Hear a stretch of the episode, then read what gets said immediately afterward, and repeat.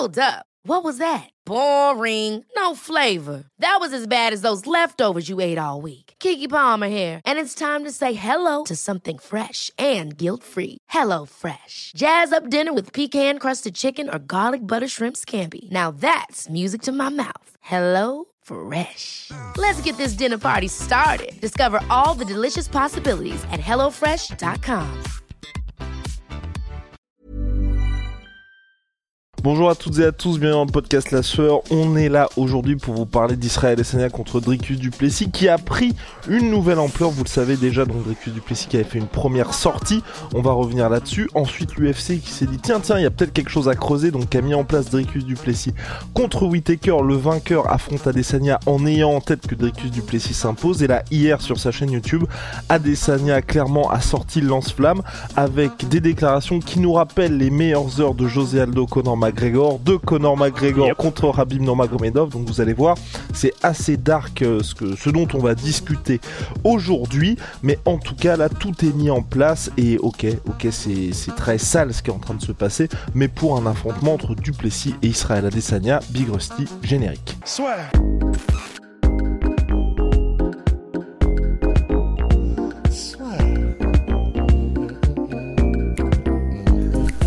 Paris sur le MMA avec une ibet.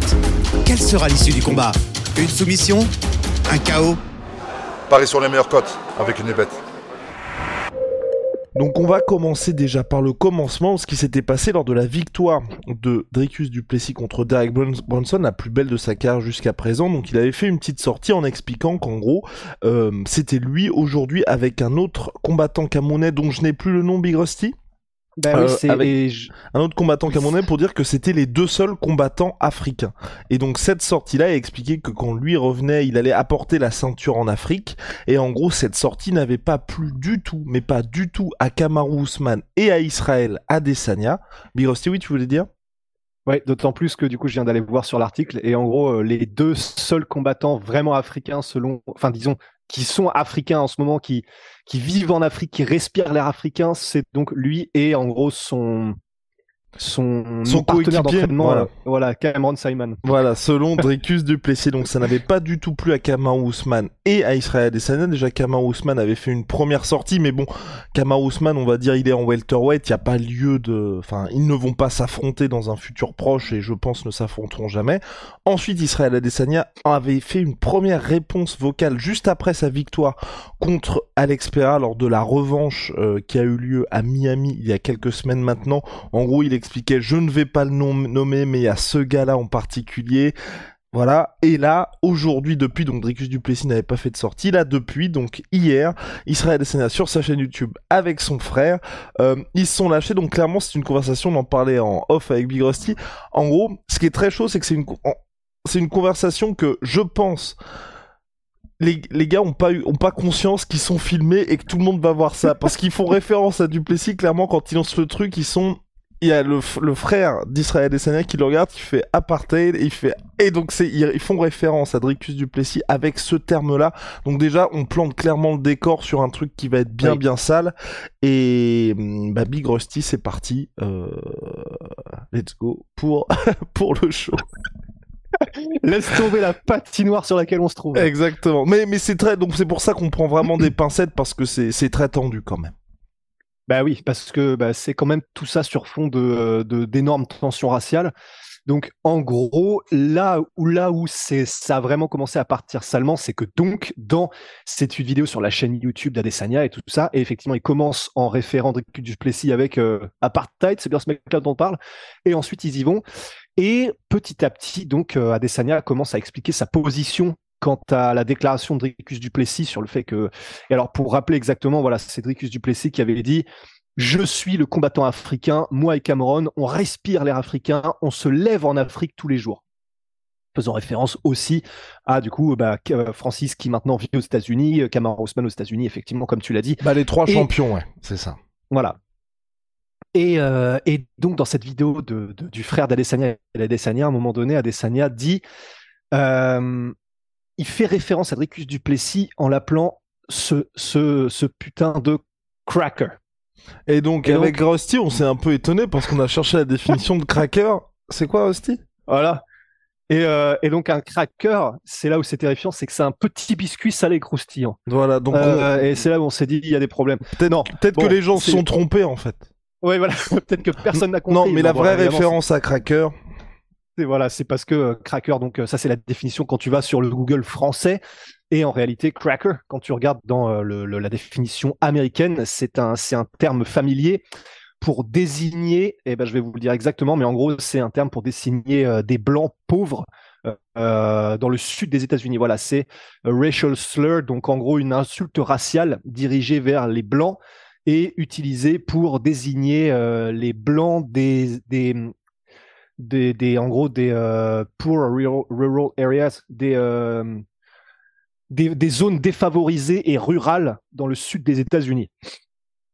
Donc bon, et c'est là où il y a aussi une partie du problème, c'est donc que dans cette euh, discussion qu'il y a, où on peut effectivement dire que, en disant ce qu'il a dit, Dricus Duplessis, et c'est toi qui, me le rappelais tout à l'heure, ça peut pas être de la maladresse, et il savait très bien qu'il allait commencer un truc comme ça. Donc, est-ce que factuellement ce qu'il dit ah, C'est ce qu'Adesanya a dit d'ailleurs, hein, et c'est pour ça. Enfin, en gros, tout ce truc-là est ultra dark. Tout ce truc-là est ultra dark, mais du côté de Dricus Duplessis, je, je ne cautionne pas ce qu'il fait, mais c'est un move, à mon sens, à la Colby Covington, où, euh, grosso modo, hein, tout le monde s'en foutait de Colby Covington jusqu'à ce qu'il batte Demian Maya et qu'il fasse sa sortie de ouf au Brésil.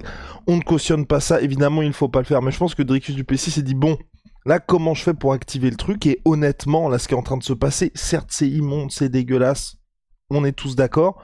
Mais là, aujourd'hui, nous faisons un podcast là-dessus. Et ça va peut-être précipiter un UFC, on en parlera, ce sera le deuxième volet de, ce podcast-là, ça va peut-être précipiter un UFC Afrique, un choc entre les deux, et même là, le combat qu'il a contre Robert Whittaker, c'est grâce à tout ça. Et c'est assez triste, mais c'est grâce à tout ça. Bah, c'est ça. Et c'est effectivement, euh, c'est là où tu te dis, bon, est-ce que vraiment il a, qu'est-ce qu'il a voulu faire en fait en faisant cette sortie-là où il dit je suis le combattant africain, moi et Cameron, etc. Parce que même s'il a fait une interview avec Ariel Wani et que euh, Ariel Wani commence à le mettre un petit peu sur le grill, sur la poêle, et euh, en disant bah tu, tu te rends bien compte que ça c'est pas acceptable pour des combattants et c'est très bizarre parce que tu sais, on est constamment sur un terrain hyper glissant parce que forcément c'est sur fond de tension raciale, mais personne ne sait trop sur quel pied danser. Et, euh, Dricus Duplessis, dans cette interview avec Ariel, disait Ah, mais moi, j'ai jamais mentionné d'histoire de, de, couleur de peau, etc. Euh, moi, j'ai jamais parlé de ça. Certes, factuellement, mais c'est vrai que il savait que forcément c'était les réactions qu'il allait causer. Et c'est là où c'est intéressant, c'est qu'il pouvait pas ignorer en disant ça que bon que ce soit alors il me semble que les trois sont nés en Afrique que ce soit Kamaru euh, bon bah Francis il est même resté jusqu'à je crois qu'il avait la vingtaine euh, au Cameroun jusqu'à 27 euh, ans Francis ouais ah, c'était 27 ans, purée, tu vois, j'en oublie mon histoire. Mais, et, et je crois qu'Alessania est parti à 8 ans, quelque chose comme ça.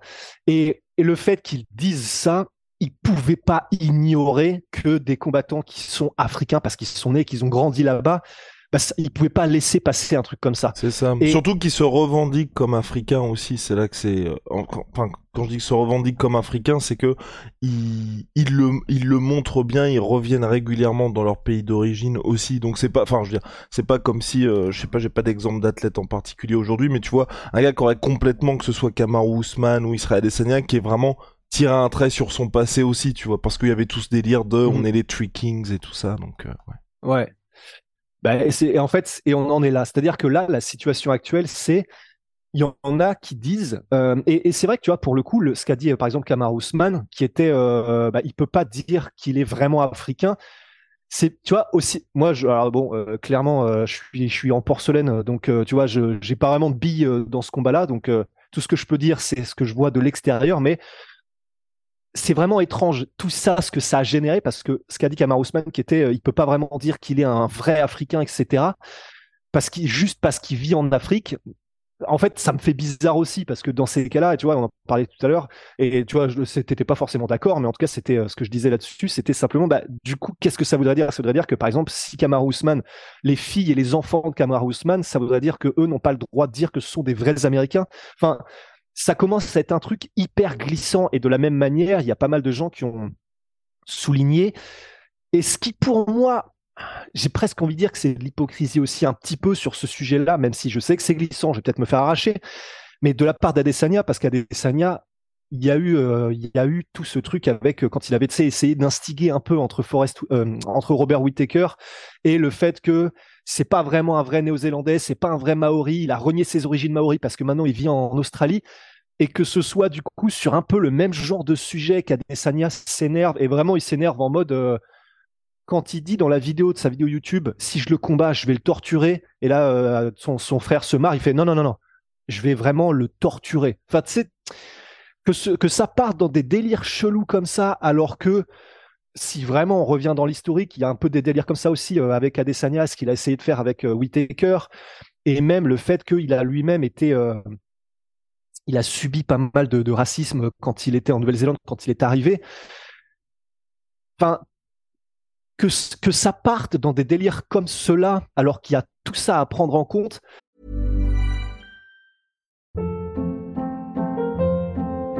Hold up. What was that? Boring. No flavor. That was as bad as those leftovers you ate all week. Kiki Palmer here, and it's time to say hello to something fresh and guilt-free. Hello Fresh. Jazz up dinner with pecan-crusted chicken or garlic butter shrimp scampi. Now that's music to my mouth. Hello Fresh. Let's get this dinner party started. Discover all the delicious possibilities at hellofresh.com. Là, on va pas donner de réponse définitive, euh, c'est impossible, c'est beaucoup trop complexe, mais ça met hyper mal à l'aise en fait. Que, des choses comme ça soient dites de manière aussi évidente. Mais après, et pour finir là-dessus, c'est vrai que tu vois, c'est ce qu'on se disait tout à l'heure aussi. Là, ça nous met mal à l'aise et, euh, on est, sait pas trop comment réagir à ce truc-là. Mais d'un autre côté, on se rappelait tout à l'heure que Conor McGregor, quand il, avait, quand il avait fait son combat contre José Aldo, il avait quand même sorti des phases en mode, donc texto, si ça avait été une autre époque, alors il dit ça à José Aldo, si ça avait été une autre époque, j'aurais envahi ta favela à dos de cheval et j'aurais décapité tous ceux qui étaient pas, pas bons pour travailler. À l'époque, ça nous a pas choqué plus que ça. Et je dois l'avouer, moi-même, ça m'a pas choqué plus que ça. Peut-être parce que c'est beaucoup plus loin dans le temps, et parce que c'était il y a 400 ans et trucs, mais et aussi parce que je pense qu'il y a le côté en fait là et puis donc euh, pour euh, finir sur la du Plessis, il avait aussi dit donc t'as dit il l'a torturé mais il a aussi dit euh, je vais le je vais le tabasser jusqu'à ce qu'il soit noir à propos de Dracus oh, Duplessis. Euh, ce qui ce qui je pense là fait que c'est un petit peu un petit peu différent et même différent je pense de ce qui s'était passé avec euh, Whitaker contre Adesanya, c'est que et ou Conor McGregor contre José Aldo, c'est qu'à ce côté moi j'ai j'ai cette impression là, je sais pas si c'est toi pareil, j'ai j'ai cette impression que c'était juste du trash talk pour faire du trash talk, pas pour vendre le combat, mais tu vois, pour ajouter une petite pièce au truc.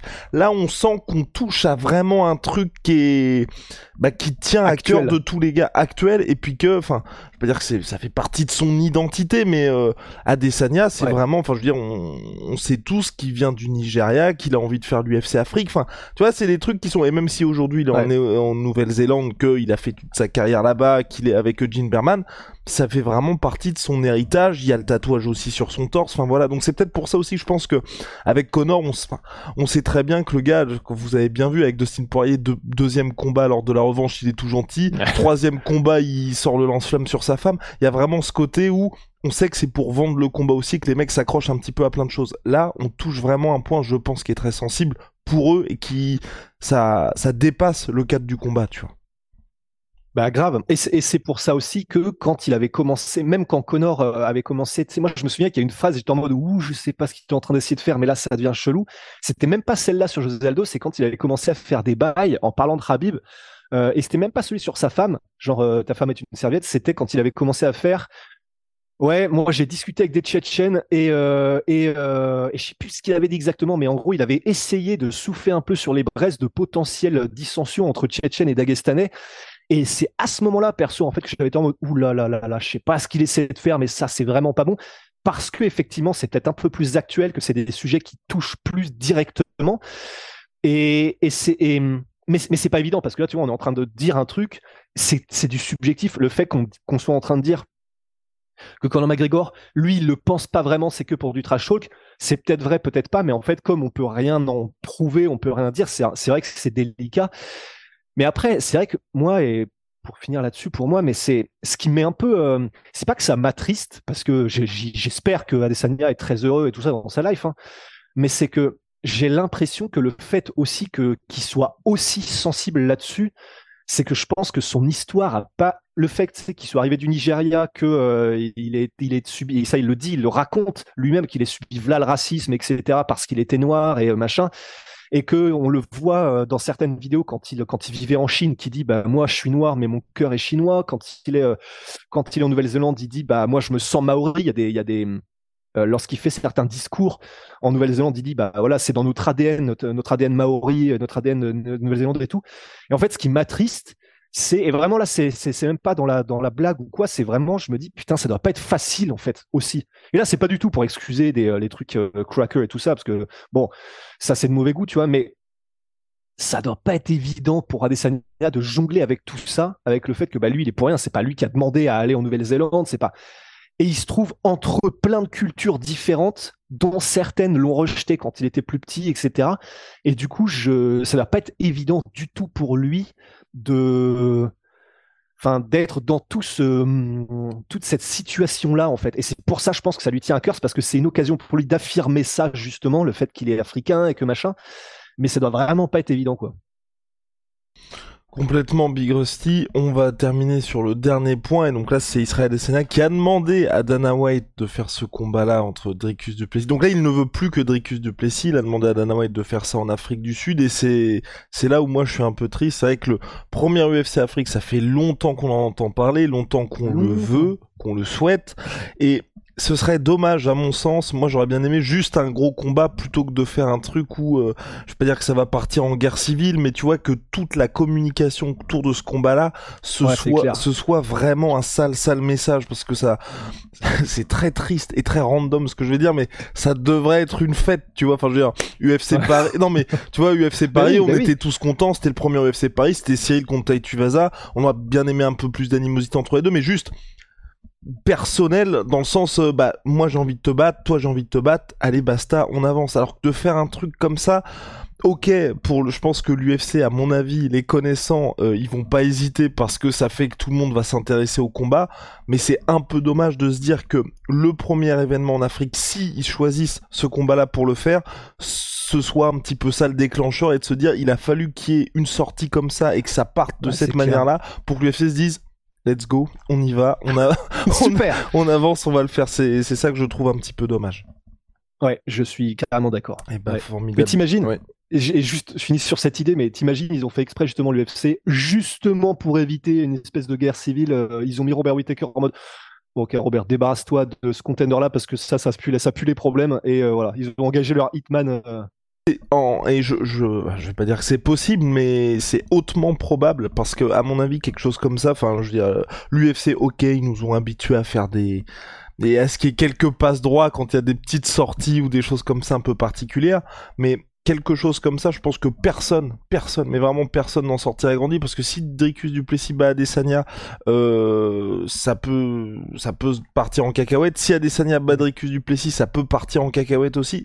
Et le pire, le pire, c'est que la Fight Week, ok, ça fera des vues pour l'UFC, sera formidable, mais ça peut être la Fight Week la plus désespérante de l'histoire de l'UFC. Et ça peut, et quand je dis ça, ça peut être dans le cadre des conférences de presse, mais même dans les commentaires, même dans le public, parce que forcément un truc comme ça, en plus si vous faites ça en Afrique du Sud, ça va réveiller plein de choses ultra dark. Il y aura d'un côté Dana White qui dira non mais moi c'est pas mon problème, les deux gars ils ont le droit de dire ce qu'ils veulent. Donc les gens vont forcément dire bah vous ne condamnez pas ce qu'un tel dit, vous ne condamnez non, non, ouais, non, c'est oh là là, mais j'avoue, mais laisse tomber le piège quoi. en euh, plus, euh, vraiment, je... promis, je finis là-dessus, mais en plus, pour avoir assisté à quelques live chats, tu sais, sur des sites un peu obscurs quand il y a des UFC euh, diffusés, etc. Les gars, les gars, quand c'est des live chats et que c'est anonyme et quand c'est des, euh, des bails comme ça, là, on est sur vraiment euh, l'humanité qu'on veut pas voir. C'est vraiment des bails ultra sombres. Et alors, si c'est ça, puissance 100 parce que du coup, il y aura, euh, bah, ce sera à l'échelle d'un combat UFC pour le titre ou quoi que ce soit. Je pense qu'on serait pas prêt pour euh, pour la pour la saleté euh, que ça amènerait tout ça. Et ben voilà, la boucle est bouclée, Big Rusty. On se retrouve très très vite. See ya.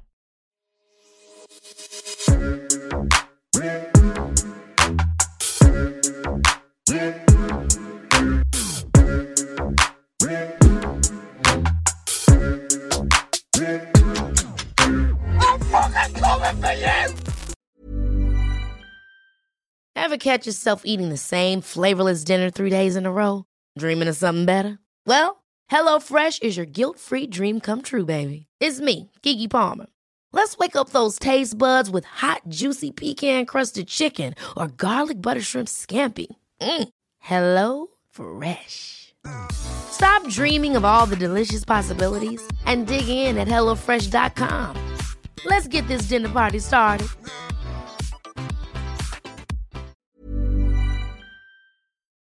Et voilà, c'est la fin de votre épisode du podcast La Sœur. Si ça vous a plu, n'hésitez pas à nous mettre les 5 étoiles sur Apple Podcast ou sur Spotify. Vous pouvez aussi nous laisser un petit commentaire, ça nous aidera beaucoup. Et si vous voulez aller plus loin avec nous, vous tapez La Sueur sur toutes les plateformes ou sur les réseaux sociaux, vous nous trouverez. Et là, vous nous écoutez très certainement en audio. On est aussi en vidéo sur YouTube, mais également sur Snapchat. Là encore, vous tapez la sueur et on sera là. Merci de votre fidélité et à très vite pour de nouvelles aventures.